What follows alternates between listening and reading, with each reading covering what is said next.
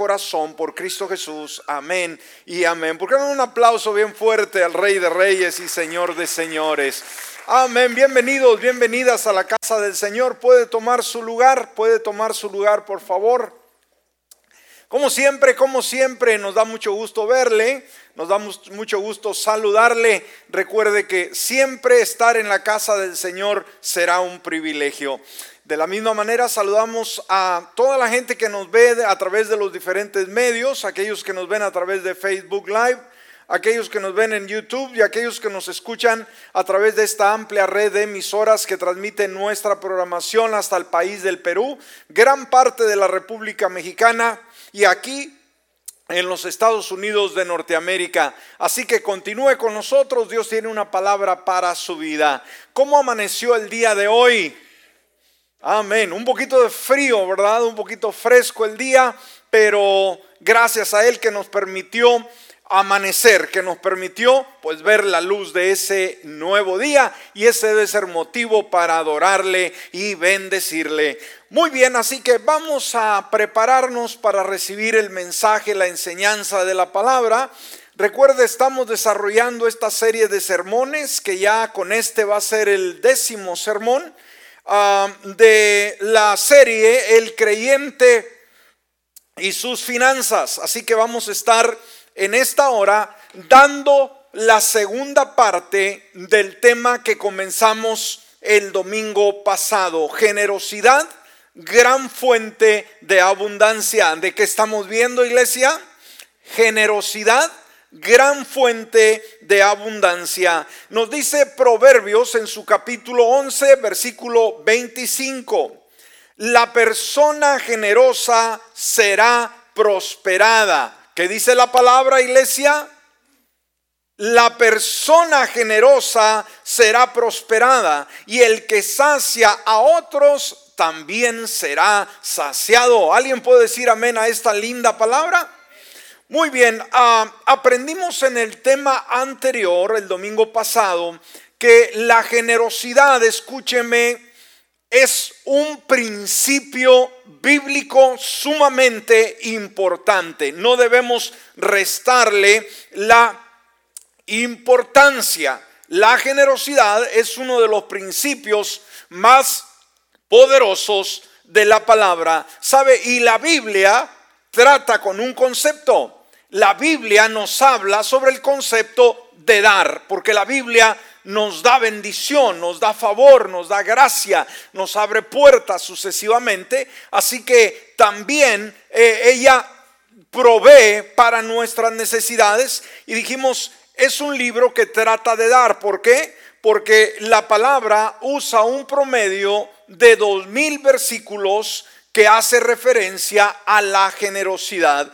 Ahora vamos a ver algunas frases sobre la generosidad que algunos autores han escrito. Por ejemplo, Henry Rumon dijo, la lección más obvia en la enseñanza de Cristo es que no hay felicidad en tener o recibir algo, sino solo en dar. ¡Wow! ¡Qué interesante! Una vez más, la lección más obvia en la enseñanza de Cristo es que no hay felicidad en tener, fíjese, ¿sí? O recibir algo, sino que la verdadera felicidad consiste en dar. ¿Estamos aquí? Ahora, mire lo que dijo este el pastor Jan MacArthur, dijo esto. Mire, ponga mucha atención. Dios hizo toda su creación para dar. Amén. ¿Qué dice la palabra, hermanos? Perdón, este, este autor que dice, Dios hizo que toda la creación para dar. Por ejemplo, hizo el sol. ¿Qué nos da el sol? Pues nos otorga, ¿verdad? Esta mañana para que no estuviera tan ah, frío y nos da claridad, nos da calor. La luna tiene su función, las estrellas tienen su función, las nubes, la tierra, las plantas, las plantas que nos dan, nos dan oxígeno, impresionante. Ahora, él también diseñó su creación suprema. ¿Sabe usted cuál es la creación suprema de Dios? El ser humano, sí, a usted y a mí. El hombre, ¿para qué lo creó? Dice este autor, para dar. Pero el hombre caído es el dador más reacio de toda la creación de Dios. ¡Wow! el hombre caído es el ser simplemente a menos generoso de alguna manera sobre la creación de, la tierra. Qué, tremenda palabra. Ahora, Juan Wesley dijo, cuando un hombre se convierte en cristiano, se vuelve trabajador, digno de confianza y próspero. Ahora, si ese hombre cuando obtiene todo lo que puede y ahorra todo lo que puede, no dan nada de lo que puede, tengo más esperanza en Judas Iscariote que en ese hombre. Wow, diga, ouch, ¿verdad? Amén. Cuando un hombre se convierte, ahora se convierte en una persona trabajadora, una persona que ah, se esfuerza y que, y que, Dios lo bendice, pero dice, si aún ah, obtiene todo lo que puede y ahorra todo lo que puede, no da de lo que puede, tengo más esperanza de Judas. Si quieren a Judas, pues alguien que le gustaba robar, hermano, sacar del, él era el tesorero de los doce y pues se clavaba la plata, imagínense. Ahora, Chip Ingram me escribió, la generosidad no es un acto, es un modo de vida. Y esto es importante, hermanos. La generosidad no es un, un momento, no es un detalle, es un estilo de vida. Y desde el el tema anterior que pudimos ver, nos dimos cuenta, hermanos, que la generosidad no es algo ah, que, muy distante, es algo que debe de estar en nosotros siempre. Ahora, Diane von Furstenberg dijo, la generosidad es la mejor inversión. Si queremos nosotros invertir, no para el mañana, este autor nos dice, la forma más eh, que, que nos dejará mayor dividendo es la generosidad. Esa es la mayor inversión. Bueno, bueno, en el tema pasado, si usted recuerda, pudimos ver en primer lugar que Dios es un Dios generoso, ¿verdad? Dios dio primero. Y porque nos asemejamos tanto a Él ahora que le amamos y le servimos, obviamente nosotros eh, también debemos o tener la tendencia a lo que vimos en el punto número dos, que Dios nos desafía a ser generosos. ¿Por qué? Porque cuando nosotros compartimos, y lo vimos en el tema anterior, compartimos amistad, compartimos buenos sentimientos, una sonrisa, un abrazo fuerte y también nuestras finanzas, nos asemejamos más a Dios. Ahora vamos a entrar en los puntos que vamos a estar atendiendo en este día. Y si está apuntando una vez más de esta segunda parte, el punto número uno, vamos a estar viendo la generosidad de las iglesias de Macedonia. Amén. La generosidad de las iglesias de Macedonia. Ahorita vamos a ver un escrito como el apóstol San Pablo, dirigiéndose a los corintios, menciona a estas iglesias de Macedonia. Ahora, Macedonia era la parte no norte de Grecia. Ahí estaban estas ciudades tales como Filipos, como ah, Tesalónica, como Berea. Entonces, cuando el apóstol San Pablo hace su tercer viaje misionero, pasa recorriendo las iglesias que él había establecido, él está interesado en recabar ¿sí? fondos financieros para la ayuda de los hermanos de la iglesia en Jerusalén que la están pasando bastante mal había una, una, pobreza, una necesidad impresionante entre la iglesia de Jerusalén. Ahora, la iglesia de Jerusalén le preocupaba tanto al apóstol San Pablo porque era la cuna, era el corazón del Evangelio. De ahí se extendió a las diferentes ciudades y naciones, pero Jerusalén era la iglesia madre, pero estaba pasando por una situación muy precaria. Entonces, cuando llega el apóstol San Pablo a los Corintios, les dice que si pueden recolectar ayuda financiera para la iglesia, los hermanos de Jerusalén, pero los corintios habían dicho que sí, ¿sí? Oh, sí, vamos a apoyarte, Pablo. Vamos a recabar fondos, vamos a levantar una buena ofrenda para que sea llevada. Mas, sin embargo, escúcheme, los corintios habían prometido, pero no habían cumplido, habían sido negligentes, o sea, habían perdido el entusiasmo de dar para la obra del Señor financieramente hablando.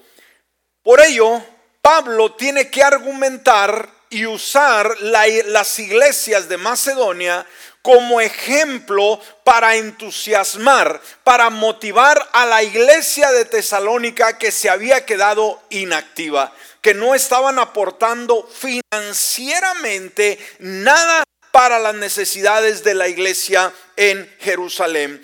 Ahora, cuando vamos a Segunda de Corintios, nos damos cuenta que el capítulo 8 y el capítulo 9 de Segunda de Corintios, el apóstol San Pablo toca el tema de las ofrendas, ¿sí? Y no podemos negarlo, ¿no? Por eso cuando hablamos de generosidad o cuando hablamos de finanzas, personas se sienten incómodas, no, no, que, que, que, quieren mi dinero, quieren mi plata, quieren dejarme pobre. No, no, no, no, no, no, no, no. Siempre debemos de entender que la Biblia aborda el tema de las ofrendas. Estamos aquí, nos gustan los versículos del amor, del perdón, de la gracia de Dios, pero no nos gusta que se hable de dinero. Hay gente que se ofende, hay gente que se incomoda, hay gente que dice, ya no se hable de plata, no, hábleme del amor de Dios, hábleme de cómo el Señor hace cosas buenas en mi vida. Bueno, Él hace cosas buenas en su vida a través de sus finanzas y esa es la verdad. Entonces, Pablo, dijimos, dirigiéndose a esta iglesia, tratando de motivarla, buscó hacer saber algo y quiso contarles más que de la iglesia de Macedonia, quiso hablarles más de la gracia de Dios a las iglesias de Macedonia. O sea, antes de decir Macedonia, de veras, estas iglesias son buenísimas. No, no, no, no. Él trató de levantar más la gracia de Dios sobre esas iglesias. Y fue un buen principio porque vamos a aprender algo esta mañana. Como la gracia, hermanos, es la que nos permite, escúcheme, ser generosos en todo el sentido de la palabra. La gracia de Dios la gracia de Dios es un don que Él nos concede, que es gratuito, viene de Él. Pero cuando lo tenemos en nuestra vida, no podemos nosotros estar exigiendo que se nos dé amor, que se nos dé cariño, que se nos dé atención, que se nos den aplausos. No, cuando tenemos la gracia de Dios, somos empujados a dar amor, a dar un saludo, a dar un abrazo, a servir sucesivamente. Amén. Entonces, desde este punto de vista, analice su propia generosidad en todo el sentido de la palabra. ¿Es usted una persona tratable? ¿Es usted una persona amorosa? ¿Es usted una persona comprensiva? ¿Es una persona dulce o es una persona rejega? Amén.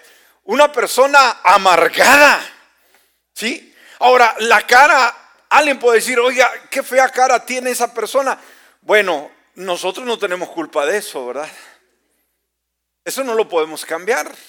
Pero sabe que un, rostro, por feo que esté, hermano, usted no se va a guiar por su rostro, guíese por el gran corazón que tiene esa persona. Eso es la gran diferencia. Amén.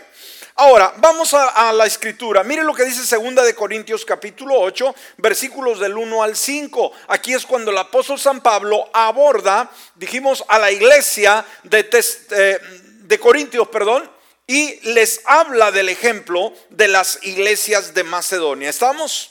Dice, ahora hermanos, queremos que se enteren de la gracia de Dios. ¿Qué, ¿Cuál era el interés del apóstol San Pablo, hermanos? Decir que los de Macedonia eran bien dadivosos, bien generosos. No.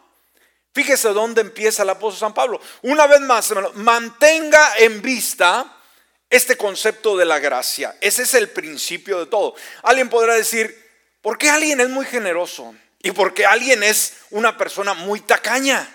Bueno, de aquí, aquí es un parteaguas, hermanos. Aquí se define el por qué. Ahora, hermanos, queremos que se enteren de la gracia de Dios que les ha dado a, la, a las iglesias de Macedonia. ¿Qué quiere decir? La gracia de Dios había llegado a las iglesias de Macedonia. Ahora, yo pregunto, la iglesia de Corintio no había experimentado la gracia de Dios. ¿No eran hermanos los corintios? Pregunto. También. Pero la forma de responder era diferente. Ahora, versículo 2. Y analice, hermanos, alguien puede decir, y esto, esto una vez, este tema, hermanos, discúlpeme, eh, el domingo pasado hablamos de la generosidad en los diferentes aspectos de nuestra vida, ¿sí? En nuestro trato, en nuestra generosidad eh, de amor, de aprecio hacia los demás. Pero en este tema en especial, vamos a abordar el tema de la generosidad desde un punto de vista financiero. No, no se me desvíe, ¿ok? Vamos a abordar la generosidad financiera. Ahora, alguien podrá decir, pastor, yo nunca doy porque no tengo. Yo siempre tengo necesidades. Apenas me alcanza para aquello. Eh, no puedo dar para Dios. Bueno, este mensaje es para usted, es para mí de parte de esta iglesia de Macedonia. Dice, en medio de las pruebas más difíciles, su desbordante alegría y su extrema pobreza abundaron en rica generosidad. Wow. Ahora, ¿entiendes tú este versículo, hermano? Mm. Mire qué, qué curioso. ¿Cómo estaban las iglesias de Macedonia, hermanos? Trabajaban siete doces, recibían 40, 50 dólares la hora, recibían todo tipo de beneficios. Pregunto, hermanos. No, no, no, no. Dice, en medio de las pruebas más difíciles, las iglesias de Macedonia no la estaban pasando bien financieramente hablando, ¿ok? Había una escasez tremenda, había eh, conquistas militares que venían, que les quitaban lo que tenía, estaban financieramente, hermanos, muy, muy mal. Más mal, escúcheme, más mal que los corintios. Mm tremendo, qué ejemplo para nosotros. Mas, sin embargo, dice, aunque estaban en medio de las pruebas más difíciles, ¿qué manifestaba? Oiga, aquí podemos quedarnos todo el día, hermano, y sacar un montón de sermones. Fíjese, ah, la estaban pasando mal, pero ¿qué nos dice la escritura? ¿Cuál era la actitud de estas iglesias de Macedonia, hermanos? Menciona dificultades, pero inmediatamente después de la coma aborda que ellos tenían qué cosa? Alegría. Pregunto, ¿alegría? No, desbordante alegría. Ahora, ¿hay una diferencia, hermanos, de tener alegría a una desbordante alegría? Claro que sí. Claro que sí, o sea, una alegría, hermanos, que se manifestaba. No, no, no eran personas amargadas, decepcionadas, ellos eran felices. Cuando usted está alegre, ¿cómo lo manifiesta? con su sonrisa, con su trato, con su alegría. Una persona feliz, usted la ve desde que, uh, desde lejos, hermano. Wow, su andar, ¿no? Bien relajado. No andáis con la cabeza en rastra. No, no, no, no, no. Su, su, caminar, su rostro, ah, si es dama, su cabello, no, lo puede traer por acá, por allá, pero está alegre. Amén. Ahora dice su desbordante alegría. O sea, entonces en tiempos de dificultad, y no sé, hermano, digo, Wow, tantos temas que puedo sacar aquí. Yo creo que no vamos a terminar otra vez desde ya. Porque dice, su desbordante alegría, la estaban pasando mal, pero estaban alegres. ¿Qué quiere decir? ¿Alguien está pasando mal, la está pasando mal el día de hoy? Decir, no me ve la cara de deprimido que traigo. Pues no, está mal. Jesús nos permite alegría en medio de la dificultad su desbordante alegría y su extrema pobreza. Fíjese una vez más, hermanos, financieramente estaban mal, mas sin embargo, esa alegría ah, y su extrema pobreza abundaron en rica generosidad. Yo no entiendo este versículo. Hmm. Necesitamos una mayor revelación de que estaban hasta abajo financieramente hablando, con problemas, con dificultades, pero ellos se mantuvieron alegres y la alegría fue el fundamento para dar generosamente más que los corintios que no tenían este mismo problema. vamos, denle el aplauso al Señor. Qué tremendo. Ahora, versículo 3, dice Pablo, dirigiéndose a la iglesia, ¿no? Como los corintios se quedaban viendo así como usted está viendo esta mañana, ¿no? Al apóstol San Pablo decirles, no han sido generosos, ¿no? A, a Corintios, ustedes sí han sido. Amén. Yo soy testigo, dice, que dieron espontáneamente tanto como podían. ¡Wow! ¿Qué dijo el apóstol San Pablo, hermanos, en la generosidad? He sido testigo. Describe la calamidad, la situación por la que estaban pasando, pero dijo, algo pude ver en la, en la iglesia, las iglesias de Macedonia. ¿Qué dieron? Dice la palabra, hermanos. Dieron espontáneamente, o sea, vámonos. Se puso la petición y dijo, bueno, Pablo regresa a los dos años a ver qué, qué nos dice Dios. No, Señor, una vez que pasó la petición, inmediatamente actuaron, hermanos. Dieron espontáneamente, dice, tanto como podían. Ahora, ¿qué tanto nos cuesta dar para la obra del Señor, hermanos? Aquí hay un, ah, ejemplo de estas iglesias. Dieron tanto como que, como podían. Dios no le pide que dé más de lo que usted no puede. Simplemente lo que podía. Pero añade la continuación del versículo. Dieron lo mejor que podía y aún más de lo que podían. Yo no entiendo eso. Alguien que me lo explique. ¿Está aquí? ¿Qué dice, hermanos? Que dieron tanto como podían y aún más de lo que podían. Wow. Y mire el 4 lo que dice, hermanos. Wow, estos versículos tan tremendos. Mucha gente quisiera que se borraran de la Biblia, ¿eh? Dice, rogándonos con insistencia que les concediéramos lo amargo de ayudar. ¿Así dice la Biblia? No, no, no, no, no, no. Rogándoles con, ah, rogándonos con insistencia que les concediéramos el privilegio de tomar parte en esta ayuda para los santos. Wow, eso, eso no tiene nombre. Sí, sí, sí está siguiendo el hilo, hermanos. ¿Quién dice que rogaba para que obtuvieran el privilegio de dar? Pablo le rogaba, por favor, hermanos, den para los pobres, la iglesia que está batallando en Jerusalén. ¿Pablo le rogaba? Pregunto. No. ¿Quién rogaba, hermanos? La iglesia de Macedonia. Yo no entiendo esto, que alguien me lo explique. Se acercaron y dijeron, Pablo, por favor. Pero es que Alma decía Pablo, pero es que veían la situación de ellos financiera. Es que ustedes, wow, están muy limitados. Por favor, Pablo, no nos quites el qué, ¿cuál palabra usaron hermanos? El qué, el privilegio de dar. Entonces, dar debe de ser doloroso, hermanos. Dar, debe de ser un berrinche que hagamos cada vez que vamos para Dios. No, ¿cómo debemos ver el dar para Dios?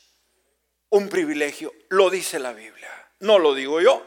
Amén rogándonos con insistencia que les concediésemos el privilegio de tomar parte en esta ayuda para los santos. El 5, incluso hicieron más de lo, de lo que esperábamos. Pablo se quedó sorprendido, hermanos. Dijo, estas iglesias, no, no, no, no, me dejaron a mí impresionado. Hicieron más de lo que esperábamos, ya que se entregaron a, a sí mismos y este, este versículo 5, hermanos, es el, el principio de la generosidad. Si usted no entiende este versículo, usted va a estar rechinando sus dientes cada vez, hermanos, que le toca dar. Va a pensar cuando se mete la mano a la bolsa para dar, le va a doler hasta el corazón. Si no entiende este versículo. ¿Qué nos dice la palabra? Ya que se entregaron a sí mismos, primeramente al Señor y después a nosotros conforme a la voluntad de Dios. Wow, impresionante. ¿Entendió esto, hermano? ¿Por qué dieron? ¿Cuál fue la razón? ¿Cuál fue el motivo de su generosidad? El tener bastante trabajo, el tener bastantes negocios, el ser ciudades muy prósperas, iglesias muy prósperas. ¿Los miembros? ¿Pregunto? No, no, no, no, no. Por eso no hay excusa, hermano, cuando no queremos dar para Dios. Cuando somos mezquinos, y discúlpeme, cuando no nos gusta que se toque el tema del dinero, hermanos, estamos mal. No hemos aprendido a entregarnos completamente al Señor. Ahora, vamos a brincar un poquito más adelante. Vamos al punto número dos. Veamos los beneficios de la generosidad, hermanos. ¿Usted cree que la generosidad va a ser algo que nos va a traumar a nosotros, que nos va a hacer más pobres, que ah, nos va a llevar a la bancarrota, para nada. Eso es lo que el diablo trata de meter en la mente de muchos cristianos y muchos lamentablemente han vivido y están viviendo en maldición financiera, fíjese, porque han acatado más el orden del enemigo que el orden de Dios. Mucho cuidado. Beneficios de la generosidad. El punto de partida, mis hermanos, para la generosidad es cuando nos damos primero enteramente al Señor. Una vez más, hermanos, ¿dónde estriba eh, el punto de partida hacia la generosidad, hermanos? Que realmente nos entreguemos al 100%. No al 80, no al 50, al 100% al Señor. Por eso leímos ahí ese versículo, 2 de Corintios 8, 5 en su segunda parte. Se dieron primeramente ellos al Señor. ¿Sabe? Hasta que no nos entreguemos completamente al Señor, algunos tendrán problemas cuando de dar generosamente para Dios se trata. Algunos rehusan ser generosos no porque no lo tengan, sino porque no se han entregado completamente al Señor. Y discúlpeme, cuando nos entregamos completamente al Señor, entonces la generosidad no va a representar ningún problema, ningún obstáculo para nosotros. ¿Me escuchó? Una vez más, cuando nos entregamos completamente al Señor, entonces la generosidad no será ningún problema para nosotros. Por eso analícese usted como creyente, no como oyente que viene a escuchar, no, no, no, como un cristiano que ya tiene tiempo y batalla para dar para Dios, pregúntese, ¿realmente le he entregado todo a Jesús o nomás quiero ciertas cosas de Él, pero yo no quiero entregar todo? Ahora, vamos a ver los beneficios, hermanos, de la generosidad. En primer lugar, dar es un privilegio. ¿Cómo debemos de dar, o perdón, entender el concepto de dar para Dios, hermanos? Un privilegio. Ahí lo vimos 2 de Corintios 8:4. Nos suplicaron una y otra vez tener el privilegio de participar en la ofrenda para los creyentes de Jerusalén Así, aunque los cristianos macedonios, escúcheme bien hermanos, no tenían mucho que dar literalmente por la situación precaria que estaban pasando, simplemente ellos en verdad querían dar. ¿Ok? Una vez más, aunque estos ah, hermanos de las, de las iglesias de Macedonia no tenían mucho que dar, pero que sí tenían son, hermanos, el deseo de dar. ¡Wow! ¡Qué interesante! Entonces, ellos vieron como un privilegio el dar. La generosidad de un verdadero creyente ah, no se puede medir por qué tanto tiene uno para dar, sino simplemente el deseo de dar. Alguien dijo en una ocasión, la ofrenda cristiana es estimada en término de sacrificio, no de cantidad. ¿Estamos? Una vez más, la ofrenda cristiana o la ofrenda para el Señor es estimada en término de sacrificio, no de cantidad. Mm. Segundo, beneficio. Dar es una obra de su gracia. Amén. Lo que leíamos en el último versículo, el versículo 5, Ahí está el secreto, hermanos. Dar es una obra de su gracia, ¿sí? Segunda de Corintios 8, versículos 6 y 7. Por tanto, así como ya abundan en todo, en fe y en palabra, en conocimiento, en toda diligencia y en amor, para con nosotros abunden también en esta gracia. Esta palabra, hermanos, el apóstol San Pablo le está hablando a los corintios. Recuerde, se está dirigiendo a ellos usando el ejemplo de los de Macedonia.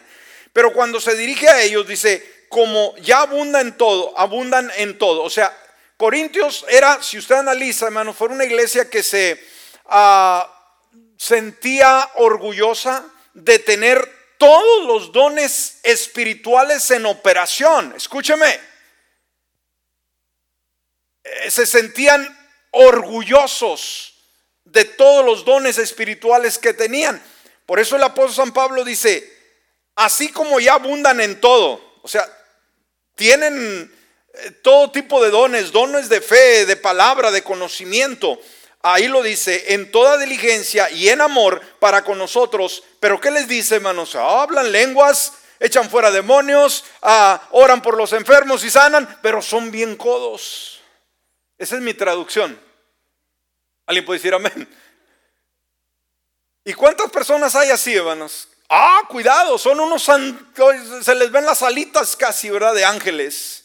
Uh, qué bonito habla. Ora, ayuna, quién sabe cuántos días, pero cuando vamos a la tesorero, la tesorera, ¿paga sus diezmos? Hmm. ¿Cuántas veces contribuye para la iglesia? No, él nunca ha dado nada. Bueno, así estaba la iglesia de Corintios. Ahora, ¿cuántos queremos que el Señor venga, hermanos, y nos diga, ay, qué padre cantan ustedes? Wow, qué conocimiento tienen de todo. Son personas excelentes, pero no dan para Dios. ¿Usted, ¿usted le agradaría eso, hermanos? Pregunto. Decir, estos se granjeaban de todos los dones, decir, los presumían. Pero dijo Pablo, un momento, ya que tienen todo, sean también generosos. ¡Wow! Alábele que Cristo vive. Amén. Ahora, el hecho de que Pablo utiliza, hermanos, una palabra antigua en griega, la palabra es charis, para describir la ofrenda financiera, significa por lo menos tres cosas rápidamente, hermanos, rápidamente. El apóstol Pablo al dirigirse acerca de esa gracia, dice, ya tienen palabra, tienen amor, usen la gracia también de esto, de dar. Primero, la generosidad es una obra de la gracia de Dios en tu vida, como lo mencionábamos, hermanos. Cuando ves a un creyente que es verdaderamente generoso, puedes darte cuenta de algo. Escúchame, cuando ves a una persona realmente generosa que da para Dios, puedes darte cuenta que ha habido una transformación al 100% en su corazón. Amén. A menos que haya habido esa transformación, será un generoso. Al dar significa involucrarse demuestra una verdadera obra de la gracia en el corazón del creyente. Max Lucado, este gran hombre de Dios, dijo, donde sucede la gracia, o sea, donde la gracia de Dios se manifiesta, sucede la generosidad, o sea, surge la generosidad. No puede no puede haber lo contrario, hermanos. Si la gracia toca la vida de una persona, lo único que se puede esperar de esa persona es generosidad. No puede la gracia tocar y salir algo eh, que, que no genera. ¿Me explico? Cuando nosotros, el Señor llega a nuestra vida, nos convertimos en generosos en todo el sentido de la palabra, hermanos, no solamente en las finanzas. Somos gente, dijimos, más atenta, gente más responsable, somos gente, gente, que pensamos en los demás, no queremos solamente el beneficio para nosotros, sino vemos por el bien de los demás. En segundo lugar, nuestra generosidad debe de ser como el don de la gracia. Amén. Nuestro dar para Dios debe de ser como el don de la gracia. ¿Cómo es el don de la gracia, hermanos? El Señor lo, lo promueve en nuestra vida y es tan grande su gracia que simplemente no podemos detenernos de dar. ¿Me escuchó? Una vez más, un corazón que, que recibe gracia, hermanos, no puede estar atorado. Por eso como creyente y tienes problema y te peleas con medio mundo, ten mucho cuidado. Amén. Si eres un creyente pero continuamente te andan apuntando con el dedo, ten mucho cuidado. Porque no, no puede confundirse o es la gracia o somos nosotros. Alguien diga amén.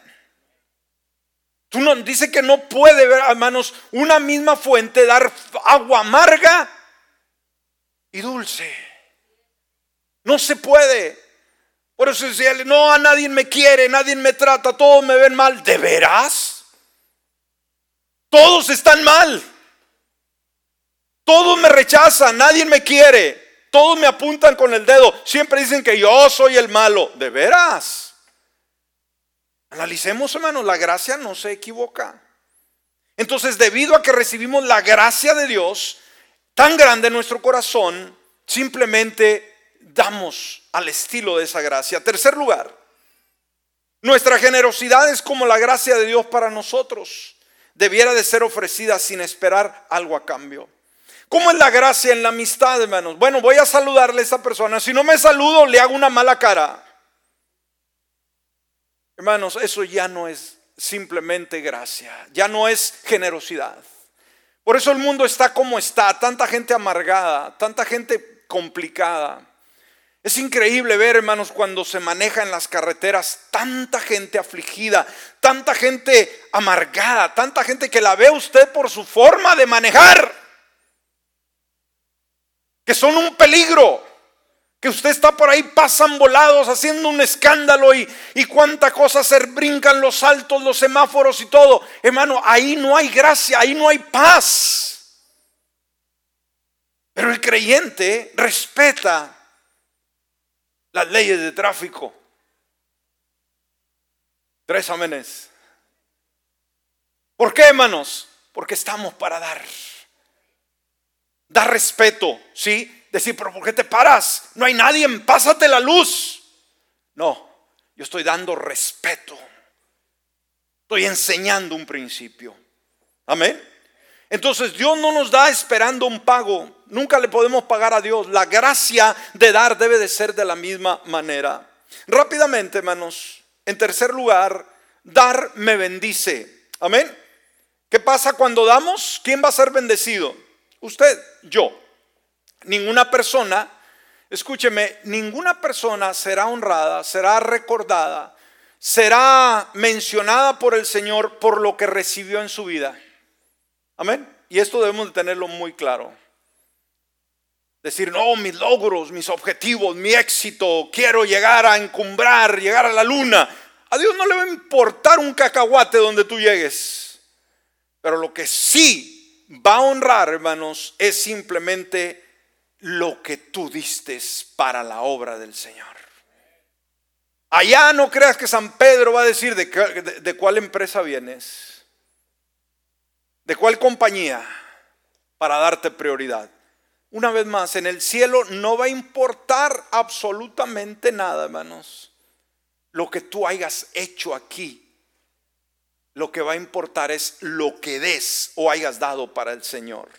Cada vez que yo doy a Dios y doy a otros mi tiempo, mis talentos, mi amistad, mis recursos, también me acerco un poco más a Dios. Escúchame, cuando tú das generosamente en todos los aspectos de la vida, entonces te acercas un poco más a Dios. La verdadera generosidad es algo extravagante y recibe recompensa. Mire lo que dice Lucas 6, 38. Y este es un principio de vida en todo lo que hagamos y más cuando se aplican las finanzas. Den y simplemente, hermano, se les dará. ¿Ok? Den alegría, ¿qué van a recibir? Alegría. Den odio, ¿qué van a recibir? Odio. Den amistad, van a recibir amistad. Es un principio bíblico, no puede ser cambiado. Den y se les dará. Cuando vamos a las finanzas, hermano, si usted da, le será dada. Y no la empresa, no la compañía. Dios le va a dar a usted abundancia financiera. Téngalo por seguro. Usted dice, yo no creo en eso. Pues se nota si no ha vivido los principios bíblicos. Y va a seguir arruinado de esa manera si no hace un cambio y adopta los principios que sí funcionan, que se establecen en la palabra. Va a seguir batallando con sus deudas y nunca va a poder salir de ellas y el diablo le va a robar de una forma u otra. Pero el día de hoy usted puede cambiar. Entonces den y sencillo se les dará medida buena, apretada, sacudida y rebosante se le dará en su regazo, porque con la medida con que miden se les volverá a medir. ¿Recuerdan la, semana pasada el ejemplo que puse, hermanos? ¿Cómo dice Dios, hermanos? ¿Medida qué? apretada, sacudida, rebosante se les dará en regazo. No una abundancia hueca, hermanos, vacía, sino algo bien, bien exquisito, bien de parte de Dios, una abundancia plena. Y añade, porque con la medida con que miden se les volverán a medir. Ahí está otro principio bíblico. Si usted se mide por ser una persona generosa, de esa manera va a ser medida. Esa es, palabra, hermanos. ¿Ok? No me malinterprete. Esta, este, esta ley universal funciona. Como usted mida, se le va a volver a medir. Y cuando vamos a las finanzas, hermanos, si yo soy generoso, hermano, el que escribió, el que inspiró esta palabra, que es Dios, se encargará de que el favor y la abundancia financiera esté sobre mi vida. Yo no voy a preocuparme del futuro y que Ucrania y que eh, Rusia y que va, ahorita la gente está temblando, la gente, hermanos, está eh, enferma el día de hoy, una por el COVID y ahora la guerra, y hay gente que está ah, desesperada, ya está acumulando comida para que eh, si algo pasa, que el gas se va a explotar. ¿Qué importa que el gas, hermanos, los precios exploten? No dependemos del petróleo, dependemos de Dios, por favor. Dependemos de Dios. Pero el día de hoy necesitamos reflejar el carácter de Dios, reflejar la gracia de Dios en nuestras vidas. Si la gracia de Dios te ha alcanzado, lo único que debes tú mostrar es esa gracia en todo el sentido de la palabra. Amén, es sencillo, es sencillo. La medida con que mides se te volverá a medir. ¿Quién dijo esto, hermanos? El Señor. La palabra. Entonces, cuando vamos al dar, ¿cómo queremos que nos midan, hermanos? Como gente económica, como gente tacaña, como gente que me incomodo cuando me hablan de las finanzas. Bueno, así, así como tratas, vas a ser tratado. Por Dios. Pero si yo me mantengo en esta línea de la generosidad, voy a ser bendecido. ¿Sabe? Un agricultor, hermano, dice la palabra que la, la la generosidad o el dinero se lo podemos medir de acuerdo a la siembra. Ese es un principio también. Sabes, el agricultor cuando está sembrando puede agarrar un, puño de granos en su mano y cada vez que da un paso y va soltando una semilla, puede llegar a pensar que su mano está quedando vacía. ¿Ok? ¿Está conmigo? ¿Por qué? Decir, tengo la mano llena, ya cuando llegó al otro surco, ya no tiene, tiene que volver a meter la mano al costal y volver a decir, el, el, ¿cómo va a ver el costal, hermanos? Va a ir bajando y la mano se va a ir vaciando. Pero, ¿qué va a decir el agricultor? Dios mío, me estoy quedando pobre. Esa es la idea cuando va labrando su tierra. Pregunto. No, esta una semilla que cayó va a dar 15, 20 semillas. Esta otra va a dar 10, esta va a dar 30, no sé, de acuerdo al género. ¿Me explico? Pero él no va pensando decir, ya se me acabó la semilla, qué arruinado estoy, me voy a morir. No, cuando vació sus sacos, escúcheme, cuando sus sacos están vacíos, dijo, ahora sí, estoy esperando para una temporada abundante porque todo fue preparado, todo fue sembrado en buena tierra. Amén. Esa es la actitud del sembrador. Siguiente, ya nos vamos, hermanos. Dar me hace feliz. ¿Está conmigo? ¿Qué dije? Dar me hace feliz. Dar algo de alegría produce satisfacción emocional. Por eso de segunda de Corintios 9:7 dice, "Cada uno debe decidir en su corazón cuánto dar y no den de mala gana." La Biblia lo dice, hermano. Si usted a veces la, mujer le dice, "Viejo, damos los diezmos." Ahí está el bulldog, ¿verdad? Vamos a pagar los diezmos hoy, viejo. ¿No ves cómo estuvo la semana y todavía estás hablando? Eso porque he oído en otras iglesias, ¿no? Aquí yo no he oído nada de eso. Pero por si hubiera. Amén. Entonces dice, cada uno debe decidir en su corazón cuánto dar. Esto es lo que decíamos aquel día. ¿El 10%? No, ya quedó atrás el 10%. ¿Se acuerda? Tenemos que dar más allá de nuestras fuerzas. Eh, no den de mala gana, ni bajo presión. O sea, que nadie les esté eh, dando las costillas. ¿Por qué? Porque Dios ama a las personas que dan con alegría. Eso es Biblia, hermanos. Usted argumente lo que quiera, aquí está el principio. Ah, siguiente, Dios me hace, ah, dar me hace semejante a Dios. Cuando usted da, se, eh, se parece más a Dios. Siguiente, dar es una inversión para la eternidad. ¿Me escuchó? Es una inversión para la eternidad. Siguiente, cuando damos al Señor, Él lo toma personalmente, o sea que usted se lo da a Él. Y por último, ser generoso motiva a otros a ser generosos también. Este es un, un, estilo de vida, hermanos. Cuando alguien ve que usted está siendo generoso, alguien va a querer imitarlo. Cuando usted no da y no es un, un punta, una punta de lanza, nadie va a querer dar. Por eso debe haber esos valientes. Debe de haber esos ejemplos y sabe, esos ejemplos no los vamos a buscar en otros o en otras, vamos a buscarlo en quién? En nosotros mismos.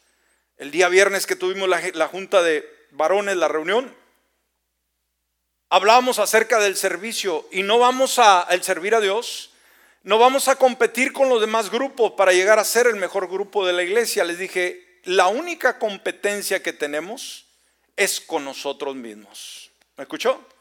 Con alguien sí tengo que competir con mi persona, ser mejor cada día, dar lo mejor cada día. Póngase de pie en esta hora. Amada iglesia, sin lugar a dudas la generosidad va a marcar nuestra vida y va a marcar nuestra descendencia. Ya casi terminamos esta serie y no la quiero terminar sin darle a usted un sermón muy especial como clausura, de esta serie y es la generosidad que vamos nosotros a transferir a la nueva generación, a nuestros hijos. Amén. Así que la generosidad viene a ser la fuente de gran abundancia. Cierre sus ojos y si hay alguien en esta hora, en este lugar, o alguien que nos ve, nos escucha en los diferentes medios, como vimos en este tema, la generosidad no es algo con la cual nacimos. El dar no es típico de nosotros. Desde muy niños siempre luchamos por arrebatar en vez de dar. Pero en el ejemplo del apóstol San Pablo a las iglesias de Macedonia, nos dice que ellos dieron de una forma extrema por la gracia de Dios en sus vidas. Y sabe, mi amigo, mi amiga, usted no podrá llegar a ser generoso en ningún aspecto de su vida si no recibe la gracia de Dios. Por eso es muy importante que lo haga en este preciso momento. Ya sea usted que está aquí en el auditorio o nos ve, nos escucha a través de otro medio. Si todavía no tiene esa gracia, es el momento de hacerlo. ¿De qué manera, pastor? Simplemente cerrando sus ojos y decirle, Padre Celestial, en esta hora, con fe y determinación, yo decido rendir mi vida ante ti y permitir que tu gracia venga y me alcance y perdone todos mis pecados y errores para que venga a llegar a ser una persona generosa como tú, Cristo. Y esta, en este preciso momento yo permito ese cambio voluntariamente en el nombre de Jesús. Amén y amén.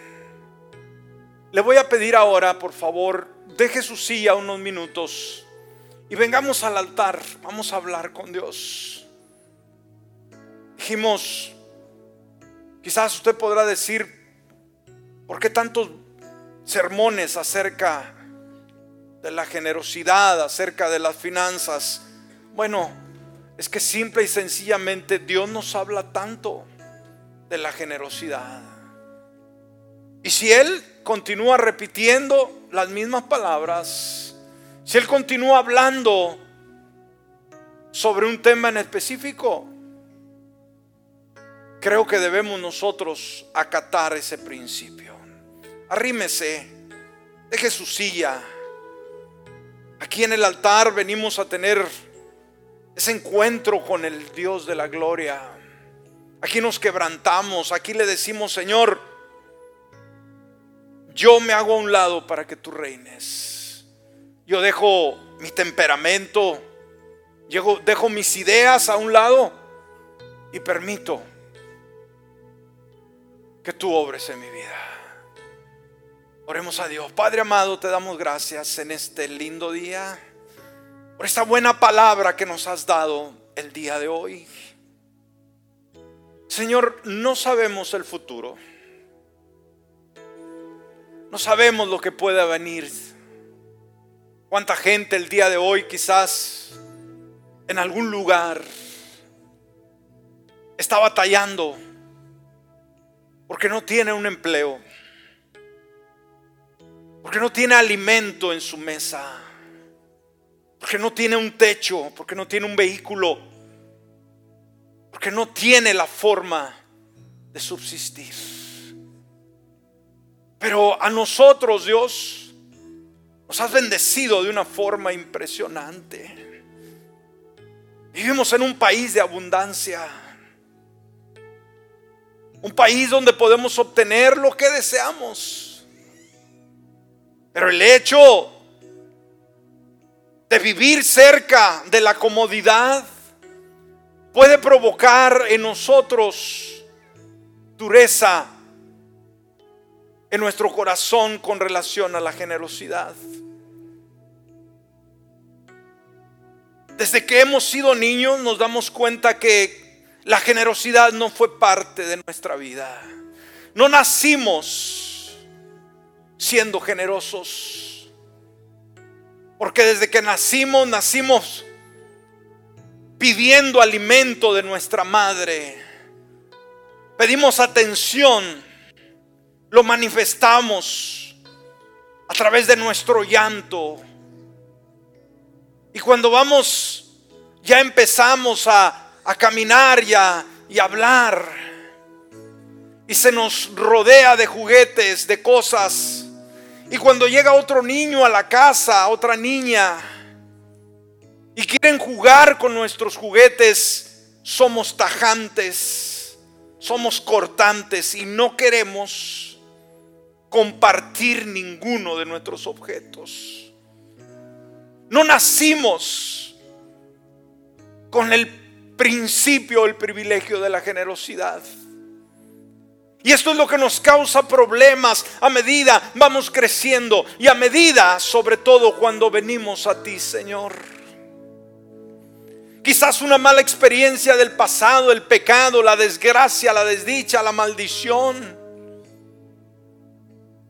fue el medio, Padre, sí, que tú usaste para acercarnos a ti y pusimos toda la mirada en ese perdón, en esa misericordia para nuestras vidas. Y empezamos a dar nuestros primeros pasos en ti, Señor. Y alabamos tu, tu amor, tu misericordia, tu cuidado para con nosotros. Pero cuando se trata de la generosidad, a veces no queremos dar esas evidencias, Señor, del nuevo nacimiento.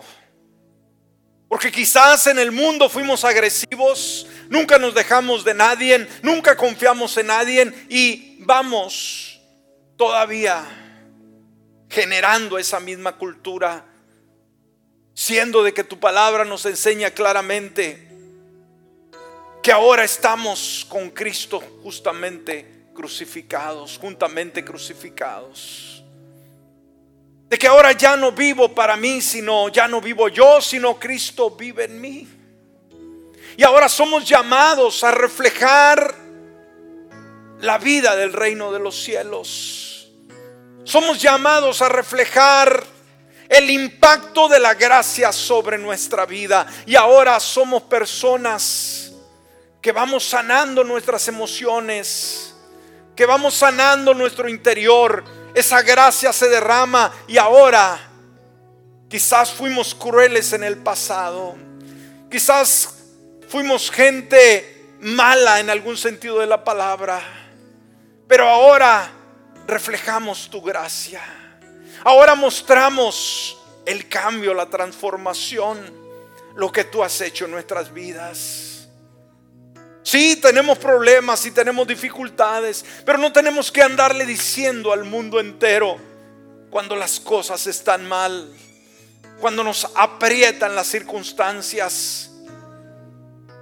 Ahora tengo que mostrar la gracia y el amor de Dios a una sociedad que necesito convencerla, que necesito traerla a tus plantas. Pero mi comportamiento ante mis familiares inconversos o mis amigos va a decir mucho. Por eso iglesia, ten cuidado de tu testimonio. Ten cuidado cómo te comportas. No busques excusas. No busques privilegio. No busques ganar argumentos con nadie. La única deuda que debemos de tener con los demás es amarlos. Es la única deuda. Por ello analicemos nuestra conducta. La gracia viene, nos impacta y cambia todo, pero ahora empieza el proceso. Y cuando vamos a la generosidad en todo el sentido de la palabra, ahora debemos demostrar una vez más el amor de Jesús. Debemos de ser personas amigables. Debemos de ser personas sencillas. Debemos de ser personas abiertas a nuestra sociedad. Debemos reflejar la honestidad, la transparencia, el perdón, la misericordia. No vamos a argumentar una vez más, a tratar de imponernos. No, para nada. Y cuando se trata de la generosidad financiera, iglesia, yo sé que esta iglesia ha sido una, una, iglesia generosa. Yo sé que muchos de ustedes han aprendido esos principios bíblicos y ya tienen años que han estado actuando y no tienen problema con la generosidad. Son las personas más generosas. Son las personas que continuamente están compartiendo de sus finanzas para la causa del Señor. Y la bendición de Dios se refleja en ustedes. Se puede ver la bendición de Dios. Pero quizás haya alguna persona, algún hermano, alguna hermana que simplemente nunca ha creído en los diezmos. Que cuando se habla de finanzas, simplemente se incomoda y se enoja y se molesta. Que le cuesta dar una ofrenda, que, que, no cree en las finanzas para Dios. Mi hermano, mi hermana, es algo que tienes que tratar con Dios. Cuando no eres generoso, generosa en tus finanzas para Dios, tienes que analizar tu vida. Y si te dice ser creyente, escúchame bien. La gracia de Dios viene e impacta nuestra vida. Y ahora, la gracia nos da el poder de ser generosos, sí, en todos los ámbitos, pero también en el financiero. Si en tu ámbito financiero no eres generoso, pregúntate si realmente recibiste la gracia si realmente has tenido una transformación o solamente estás entre el grupo. Alguien se puede retirar de la iglesia al escuchar estos temas. Y cuando vemos que alguien se retira de una iglesia porque se toca el asunto financiero, la pregunta llega, ¿realmente la gracia de Dios impactó esa vida? Esa es una buena pregunta. Quisiéramos evitar hablar de finanzas, de ofrendas, de diezmos, de primicias, pero la Biblia nos habla tanto de ello. Y en esta lección de este día veíamos cómo el apóstol San Pablo en ese tercer viaje misionero pasa a recabar una un fondo de todas las iglesias que él había establecido, un fondo financiero para la ayuda de la iglesia en, eh, Jerusalén que la estaba pasando muy mal. Cuando él le presentó la petición a la iglesia de los Corintios, ellos dijeron, sí, Pablo, te vamos a apoyar, claro que sí, estamos contigo, adelante, tú nos dices cuándo. Y cuando él pasa a recolectar la ofrenda, simplemente no habían dado. Y no querían dar. Habían perdido el entusiasmo, habían perdido la emoción. Pensaron que no era importante. Y ahí es cuando el apóstol San Pablo se dirige a los corintios y les menciona la bella historia de las iglesias de Macedonia. Los corintios no estaban pasando por el mismo problema financiero, pero los de Macedonia, las diferentes iglesias de las diferentes ciudades, la habían estado pasando muy mal. No había trabajo. Como creyentes habían sido ah, eh, oprimidos. No donde quiera, no cualquiera les daba empleado, em, empleo, perdón, por ser cristianos. Las invasiones de los enemigos militares continuamente los habían dejado sin finanzas. Y cuando llega el apóstol San Pablo, pudo ver la gran necesidad, pudo ver la gran situación que quizás desde un punto de vista humano, iglesia, quizás Pablo podía haber dicho, pero ustedes no están en condición de dar, ustedes están en condición de recibir. A lo mejor hay que recabar otra ayuda para ustedes porque están en esa situación. Pero ¿sabes qué? Los de Macedonia le dijeron a Pablo, no Pablo, no, no, no, no. Dice que ellos le rogó, le rogaron, perdón. Ellos le rogaron a Pablo que les diera la oportunidad de dar de sus finanzas para la iglesia de Jerusalén. Qué ejemplo tan grande. Analiza y en tu casa lee estos versículos, amada iglesia. Segunda de Corintios 8 y 9. Léelos, por favor, léelos en tu casa. Y vas a darte cuenta de algo impresionante. Aquí aprendemos mucho. Muchas veces decimos, pues es que no puedo, es que no tengo. Es que no hay la forma. Eh, que den los que pueden, que den los que tienen. Y sabes, los que más tienen la realidad es, en el mundo entero, los que más tienen son los más difíciles de dar. No es el tener lo que te mueve a dar, no. Se ha comprobado, escúchame, y aún en las iglesias mismas, los que menos tienen son los que más dan. No son los que más tienen, no son los que les sobra, no, los que menos tienen. Por eso Quizás tú podrás decir, pero no tengo ni trabajo.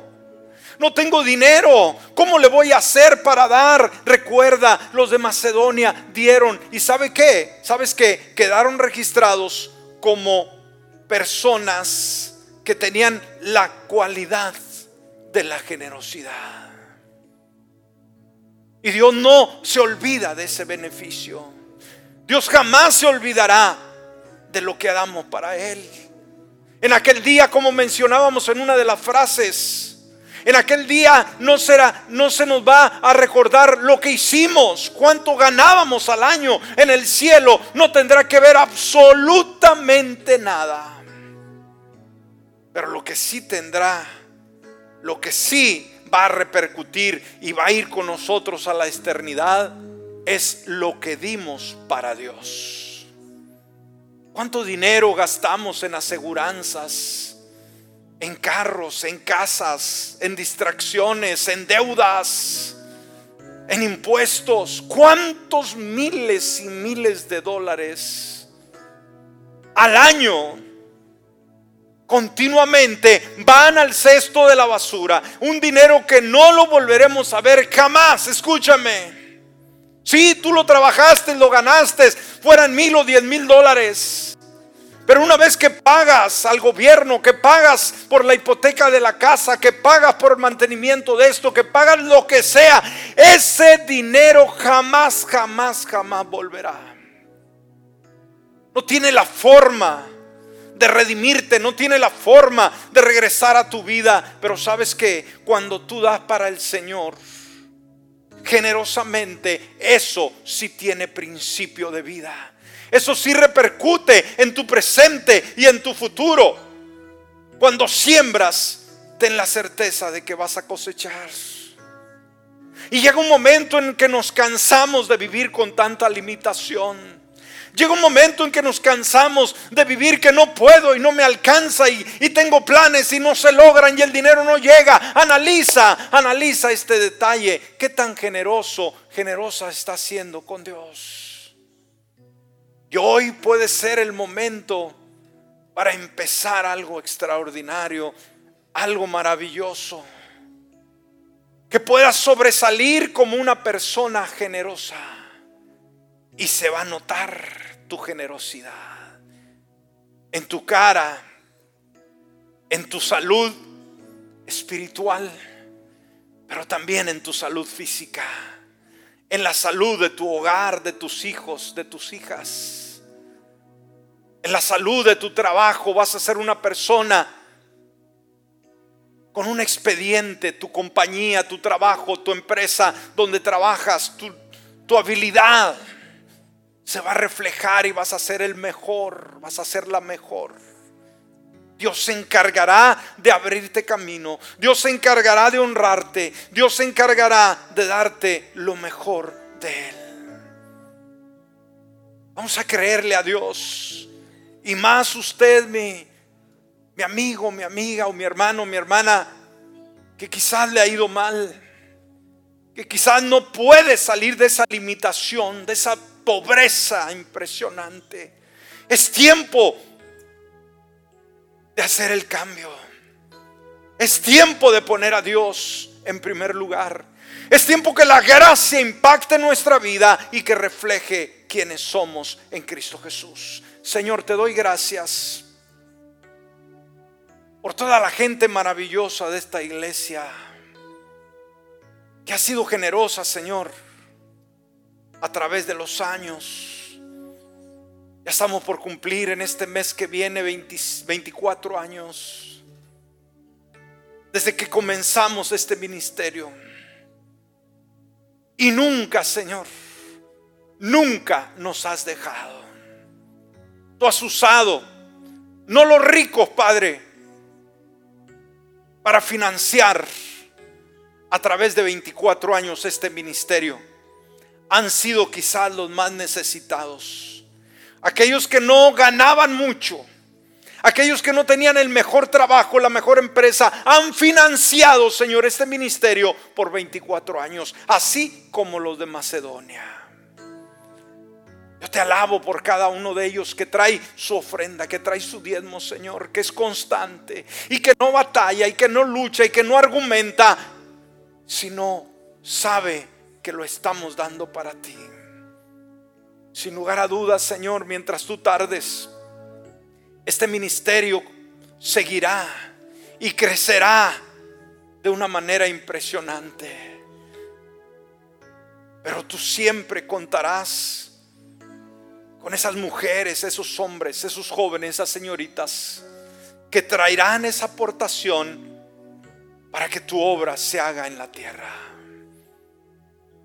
Los bendigo a cada uno de ellos, Señor. Bendigo a aquellos que nunca han dejado de aportar. Bendigo a aquellos que trajeron, Señor, al inicio de este año sus primicias. Que los cielos se abran, Dios. Que este año sea un año impresionante. Un año, Señor, donde tú te encargas de llenar, Señor, sus manos. Manos llenas. Donde hay la alegría, donde hay la paz. Donde hay la seguridad, la tranquilidad que sus hijos, sus hijas crezcan y les vaya bien en la vida, Señor. Que sus nietos, Señor, sean sanos. Que la nueva generación sea una generación impresionante. Y que todos aquellos, Padre, que quizás no han entendido la importancia de la generosidad, hoy comiencen un nuevo día, Señor, de oportunidades, un nuevo día de cosas grandes. Padre, bendigo a tu pueblo, cada una de las personas que han venido desde los pequeños hasta los mayores, Dios. Toca sus vidas, sus corazones. Que las necesidades sean suplidas. Que haya alegría, que haya paz, Señor. Que haya gozo, que haya esperanza, que haya salud, Dios. Hoy más que nunca necesitamos salud. Guarda tu iglesia del temor del enemigo, del diablo, del ataque, de la, la vergüenza, Señor, de la desgracia, de la maldición. Y guárdanos, Señor. Y también pedimos en esta hora por la paz, Señor en Ucrania, Señor, en Rusia, que tú obres, que traigas paz en este conflicto y que gente inocente no tenga que morir. Confiamos en ti, Dios, que no entre el temor a tu iglesia, porque por fe andamos y no por vista. Gracias. Gracias Dios en esta hora. Te doy gracias. Bendigo Señor a todo, todo el auditorio en esta hora. Gracias, dale gracias a Dios, dale gracias a Dios. Él es tan bueno. Él es tan bueno y maravilloso. Dele gracias a Dios. Dile gracias a Dios por la palabra que me has traído este día. Yo la recibo en mi corazón. Yo la necesitaba, Señor. Yo haré lo que a mí me corresponde. Para que tus beneficios lleguen a mi vida. Llegue yo a constituirme a ser una persona generosa en todo el sentido de la palabra. Por Cristo Jesús. Amén. Amén. Amén. Gloria a Dios. ¿Por qué no un aplauso bien fuerte al Señor, al Rey de Reyes y Señor de Señores? Amén. Wow. Gloria a Dios. ¿Aprendimos algo esta mañana? Amén. La persona generosa pues simplemente será prosperada. Amén. Gloria a Dios. Espero que hayamos aprendido algo. Aprendimos algo de, de esta iglesia, hermanos, generosa. Estaban en mucha necesidad. Y sabe, necesidades podrá haber siempre. Pero cuando se trata de dar, no nos quedemos cortos. Usted diga, pues que no tengo. Siempre tenemos algo que dar. Siempre. Y ahí está la semilla, hermanos. La cosecha siempre será de acuerdo a la siembra. Es una ley universal que no cambia. Muy bien, pues gracias por haber estado con nosotros. En este momento vamos a estar recolectando las ofrendas, los diezmos, las primicias. Y así como está sentadito, cierre sus ojos, vamos a orar y los sugieres estarán recolectando las ofrendas y los diezmos. Padre amado, queremos agradecerte en esta hora, agradezco cada corazón generoso. Estamos para recolectar ofrendas y diezmos, Señor, que cada corazón rebose de alegría porque tú bendices, tú amas al dador alegre por Cristo Jesús. Amén y amén. Bueno, así pueden pasar los sugieres. Si hay alguien que necesita un sobre, por favor, para su ofrenda, su diezmo, levante su mano y hasta ahí se lo llevan rápidamente por acá. ¿Dónde está el otro ujier de este lado, por favor? ¿El ujier de este lado? Faltó un ujier de este lado. Ah, ahí, ahí, ahí la hermana Maggie está levantando su mano. ¿Alguien más necesita un sobre, por favor? Muy bien. Así que eh, si usted va a hacer su donativo con tarjeta de débito, puede pasar en la parte de atrás. Ahí está la hermana Sandra. Le atenderá eh, en esta hora. Muy bien, muy bien. Bueno, ah, gracias por haber estado con nosotros. Es un día maravilloso, un día feliz, un día que podemos disfrutar el cuidado. Eh, la gracia del Señor. Vamos a dar unos anuncios en esta hora, hermanos, y así vamos a estar siendo despedidos. Ah, el día viernes tuvimos la reunión de varones, como ya lo habíamos anticipado, y pues aquí está una imagen donde se ven todos los guapetones de la roca, ¿los conocen? Todos ah, emplumados por el frío ahí, pero ahí están. Eh, una, una buena asistencia, gracias por los que vinieron, pero todavía hay más, todavía hay más que deben de venir, unirse al grupo ahí está compartiéndose y recibiendo la enseñanza. Eh, vamos a hacerlo cada último viernes del mes, así que esté al tanto eh, de estas sesiones de varones que son muy importantes Y estuvimos también eligiendo el día viernes a una nueva directiva que va a estar dirigiendo, obviamente, al grupo de varones en este año. Y pues felicitamos a nuestro hermano Iván, que fue elegido como el, presidente de varones y va a estar colaborando, cooperando con él. Vamos, démosle ese aplauso bien fuerte a Iván. Y va a estar nuestro hermano Berna también este, apoyándole eh, también. Y este Adrián, nuestro hermano Adrián, Adrián ya lo pusimos a trabajar. Aleluya, amén. Amén. Y pues también Aldo que está aquí también va a estar colaborando con ellos. Amén. Así que hay cuatro elementos, cuatro varones que van a estar dándole para adelante, así que comuníquese con ellos. Ellos van a levantar un directorio telefónico de todos los varones, así que ah, esté al tanto para darles noticias, para incluirlos en el grupo de WhatsApp. Necesitamos estar conectados, nos hace mucha falta. Muy bien, a Dios la gloria. ¿Qué más tenemos? Miércoles a las 7, no se olvide, tenemos nuestra enseñanza. ¿Algo más? Ah, que tenga una semana súper bendecida. Amén. Bueno, la pastora quiere dar una palabra en esta hora. Voy a pedir en este momento que pase. A ver si me prenden este micrófono. Micrófono. No jalan los micrófonos. Ahí está.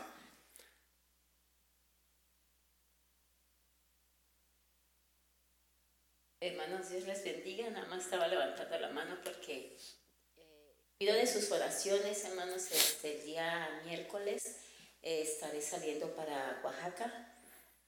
Y este, como saben, pues hace poco pues nos pegaron y eh, sigo pidiendo